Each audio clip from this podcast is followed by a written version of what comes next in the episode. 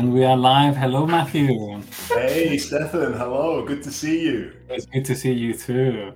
Okay, so what what are we going to be speaking today? Okay, so we've got a, a really exciting subject today. Yeah? Uh, prepositions of time and telling the time. Oh, that's an important one. Is are they very important? Yeah, I think so, Stefan. I think you know when you're learning English, it's one of the first topics that we cover because uh, yeah, you need to be able to to ask the time and to understand the answers. So really important. That's true. That's true. So then, first of all, we'll be uh, studying prepositions of time. So we have three different prepositions of time, and here there are: in, on, and at. Maybe we can have Matthew pronounce those also. Okay. In, in, on, and at. Perfect. So let's start with the first one. What's the first one, Matthew? Let me let's get the first one up. So it's in. Can you can you tell us anything about in, Matthew? Yeah, Stefan, this is the big one. Oh, in we can use that to talk about big periods of time. For example, in years or mm-hmm. maybe in months. Okay. So, for example, here we have one example. I got married in 2010. Or the second one, they are going to travel to Madrid in July. So, Matthew, when when did you come to Spain? What year did you come to Spain, Matthew? Yeah, that's a good question, Stefan. Wow, and uh, I feel old. I came to Spain in 2000. Wow, in 2000. The year 2000. And um, and where were you? In the year 1999. Where were you in that year? Okay. So in 1999, I was in the United Kingdom in England. Okay. Well done. So, as Matthew said, we use in for the big spaces, okay? Big times, period times or period, period of time, sorry. okay. So, if in is for really big ones, what can we do for middle sized ones? Let's see, the next one is we use on. On. So we use, remember, in is for big periods of time. Where's my camera? Big periods of time. And then on is for it's for middle one. So when can we use on, Matthew?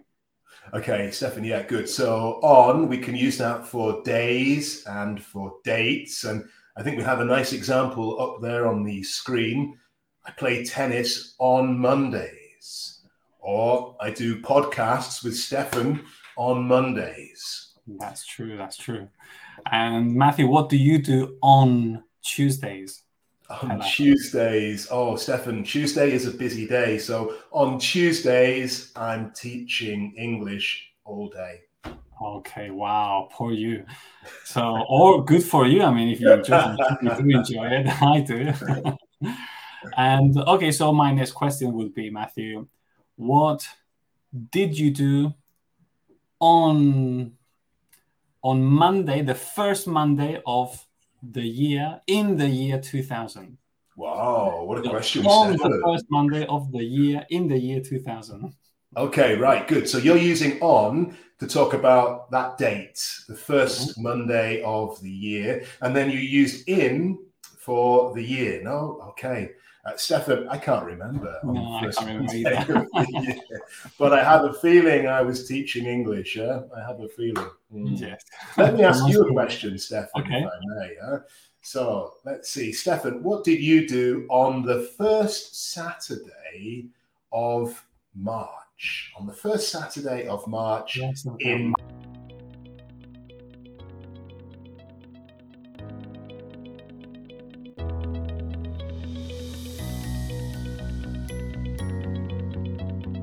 And we are live. Hello, Matthew. Hey, Stefan. Hello. Good to see you. It's good to see you too. Okay, so what what are we going to be speaking today? Okay, speaking so we've got a, a, really exciting subject today. Yeah, uh, prepositions of time and telling the time. Oh, that's an important one. Is are they very important? Yeah, I think so, Stefan. I think you know when you're learning English, it's one of the first topics that we cover because uh, yeah, you need to be able to to ask the time and to understand the answers. So really important. That's true. That's true. So then, first of all, we'll be uh, studying prepositions of time. So we have three different prepositions of time, and here there are in, on, and at. Maybe we can have Matthew pronounce those also. Okay, that's in, in, on, and at. Perfect. So let's start with the first one. What's the first one, Matthew? Let me let's get the first one up. So it's in. Can you can you tell us anything about in, Matthew? Yeah, Stefan, this is the big one. Oh, in we can use that to talk about big periods of time. For example, in years or mm-hmm. maybe in months. Okay. So, for example, here we have one example. I got married in 2010. Or the second one, they are going to travel to Madrid in July. So, Matthew, when when did you come to Spain? What year did you come to Spain, Matthew? Yeah, that's a good question, Stefan. Wow, and uh, I feel old. I came to Spain in 2000. Wow, in 2000. The year 2000. And um, and where were you in the year 1999? Where were you in that year? Okay. So in 1999, I was in the United Kingdom, in England. Okay. Well done. So, as Matthew said, we use in for the big spaces, okay? Big times, period times or period, period of time, sorry. okay. So, if in is for really big ones, what can we do for middle sized ones? Let's see. The next one is we use on on. So we use, remember, in is for big periods of time. Where's my camera? Big periods of time. And then on is for it's for middle one. So when can we use on, Matthew? Okay, Stefan, yeah, good. So on, we can use that for days and for dates. And I think we have a nice example up there on the screen. I play tennis on Mondays, or I do podcasts with Stefan on Mondays. That's true. That's true. And Matthew, what do you do on Tuesdays? On Tuesdays, oh, Stefan, Tuesday is a busy day. So on Tuesdays, I'm teaching English all day. Okay, wow, poor you. So, or good for you. I mean, if you enjoy, you do enjoy it, I do. and okay, so my next question would be, Matthew, what did you do on on Monday, the first Monday of the year in the year 2000. Wow, what a question! On the first Monday of the year in the year 2000. Okay, right, good. So you're using on to talk about that date, the 1st mm-hmm. Monday of the year, and then you used in for the year. No, okay. Uh, Stefan, I can't remember. No, I can't remember but I have a feeling I was teaching English. Yeah? I have a feeling. Mm. Yes. Let me ask you a question, Stefan, okay. if I may. Yeah? So let's see. Stefan, what did you do on the first Saturday of March? On the first Saturday of March yes, in March. 2022. Oh, that's what this was last week, wasn't it? Yeah. So um, on Saturday last week, I was, I really, I can't remember. I think I was driving my car. I was driving my car for the first time because I just got it. oh, wow, exciting. Yes. Hey. yes, yes. So that was on Saturday. Well done. And um, we can also use on for special dates. For example, Matthew, what do you do on your anniversary? On wow. your wedding anniversary? That's a really good question because my wedding anniversary was yesterday. Really? So, on our wedding anniversary, we went for a meal. We went for a meal. Wow, well done. Congratulations, Matthew. so we use on to speak about days, okay? Okay, like Monday to Sunday but also on dates, okay? Because an anniversary, for example, that that will be on a Monday, on a Tuesday, on on a day. Yeah. Like for example, here we have my sister will come home on 11th of March. So so we use these special dates. Yeah. Okay. For example, uh, another question, another example. When are you going on holidays? Do you know when you are going on holidays? Maybe on the 15th of July? I don't know. Yeah, that's us? a good question, Stefan, because to answer that question correctly, you have to use a date. No, when are you mm-hmm. going on holiday? Well, we need a date. Um, sadly, I don't know. I don't have any holidays booked yet, oh, no. but I, I, hope to go on holiday in the summer. Hmm but I don't have the date. But let me ask you, Stefan, when are you going on holiday? Uh, I want to go on holiday on the 15th of June. Uh, on the 15th of June. Okay, let's use a bit of Spanish so we can also explain this. Así que hemos visto que usamos el on para hablar de días, como el lunes, el martes, el miércoles, y también para fechas. Entonces, en tu aniversario, el día que vas de vacaciones, usarías ese on para hablar de, de eso, fechas específicas, ¿no? Let's go on to the next one. And the next one is more specific. We have at. Yes. So when would we use at, Matthew? Okay, so now we're getting really specific and we're talking about time, maybe hours and minutes. And for that, we can use at. We've got a nice example there as well, Stefan. I went there at 11.30. Mm. Yes, exactly. So we said that in is for really big time periods, then on for smaller, like days or dates, and then at is like really, really specific. So we like to study it like in, on, at. Okay. And um, at what time are you going to go go shopping, Matthew? At what time? oh wow, Stefan! Uh, I have to ask my wife to to get the exact answer for that. But I think we will go shopping at six o'clock this afternoon. Yeah, okay. I think so. How about at, at what time? At what time do you go to sleep? How about that one? At what time? Oh, okay, right. Uh, I normally go to sleep at 10.30 at 10.30 but stefan let me ask you at what time will you have lunch? At what time? Oh, i will have lunch at two o'clock today at two oh, o'clock ah. so it's interesting matthew that when we also ask questions about time periods we also use the in on at isn't it? Like for example if i say at what time on what day, in what year. So, eso es algo que tener en cuenta, ¿no? Cuando hacemos preguntas sobre tiempo como in, on, at, también lo incluimos en la pregunta, ¿no? Y la pregunta te, te da esa pista para poder usarlo con la respuesta. Okay, so now that we're speaking about time, I think we need to move on to the next topic, which is telling the time.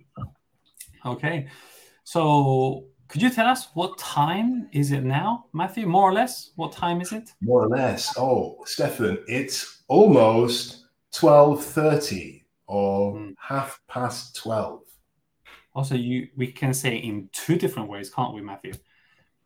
That's right. we could use uh, the hour first and say twelve, followed by the minutes, twelve thirty, or we could say half past twelve. Okay. That's true. I, I like this one. I think this one is the easiest. Esta es la más fácil, ¿no? Tenemos dos formas de dar la hora, and this one is really easy. So, for example, uh, how would we say this time here, Matthew? Can you say the first? Can you tell us the first one? What time is it?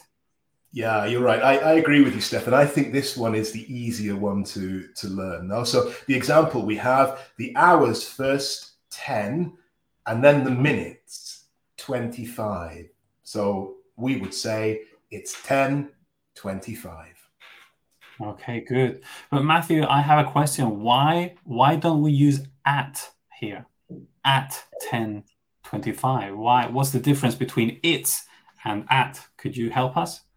Okay, that's a good question, Stefan. So at is for a specific moment. Maybe we're talking about when something is going to happen. Uh, mm-hmm. You said you're going to have lunch at two o'clock.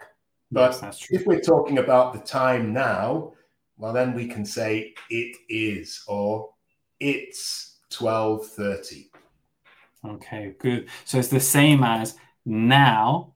Now it is 10.25 or 10.30. Well, 12.30 now. Exactly. Okay.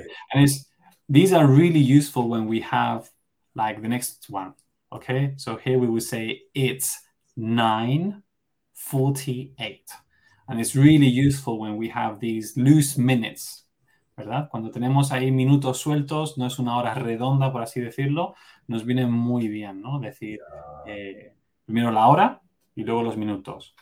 And what's so special about the next one, the next example, Matthew? What's so special about it? An interesting one, huh? because we have to kind of make a sound here in order to convey or to give the time accurately. So it's 703. 703. 703, we could say. But normally people would say it's 703.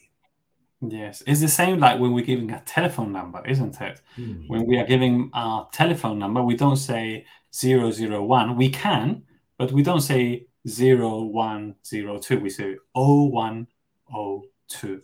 Es lo mismo que los números de teléfono. No decimos cero, decimos O. So it's 703. Okay, let's go and move on to the next one, the one that's a bit more complicated, challenging. Okay. Can you please help us with this, Matthew? Can you give us a, a good explanation for this one? Yeah, okay, let me try, Stefan. Um, as we see in the slide here, we begin with the minutes. Instead of the hour, we focus on the minutes, and then we need to know whether it's past the hour or mm-hmm. it's coming to the hour. So, for example, we have 1025. Well, we could say it's 25 past 10, starting with those minutes and then the hour. Okay, that's good. That's very good. So, for example, we can imagine that it's 10 o'clock and the, the 25 minutes go past the 25. So it leaves it leaves the 10 o'clock behind. Yeah, 25 minutes past the 10. Okay. And um, how would we move on to the, for example, we have another example here. We have three more examples here. How would we say these times? Can you help us with the first one? How would you say 10.30 in a different way? Okay, Stefan. So a different way of saying that is half past 10. Half past 10. So half past the hour of 10. Okay. And some, some students, they struggle, ¿no? Algunos alumnos les cuesta difícil, les parece difícil decir eso, ¿no? Half past. Yeah. Half past. So can you pronounce it one more time for us, Matthew? Yeah. So media? Half past 10. Okay, nice. And what about this one? 9.45. What time is this? um, like you said before, Stefan, the easiest way to do this is to say what you see, 9.45. But we can also say it's quarter to 10. So okay. quarter or 15 minutes to the hour of 10. Okay, nice. And the last one would be 9.15, which could be quarter past nine. So here we have the answers, yeah? And uh, Matthew, maybe can you pronounce these once again? Half, quarter, and quarter again? Yes, of course, Stefan. So in the first example, it's half past 10. Half past 10. The second one, we have quarter. It's quarter to 10. And in the third one, it's quarter past nine. Well done. Thank you so much, Matthew. And here we have uh, a few more. How about I do the first two and you do the second two? Okay, sounds good. So, what time is it? Number one, we would say it's 11.05. 11.05. Or we can also say it's five minutes past 11. Five minutes past 11. The second one, can you say it? Maybe the we're asking the students now. Maybe they can try and say them. We'll give them a few seconds, how would you say the second time?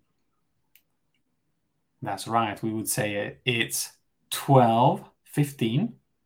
Or the other method, do you remember? It's quarter past 15. Okay, how about the third one? Let's maybe give the students a, a couple of seconds. Mm. Puedes intentarlo antes de que lo diga Matthew, a ver si eres rápido. Entonces, Matthew, ¿cómo sería? Oh, okay. Bueno, this one is uh, 9.55 or 5 to 10. Mm, well done. 5 to 10, not 5 to 9. 5 to 10, well done. How about the number 4? Venga, el cuarto.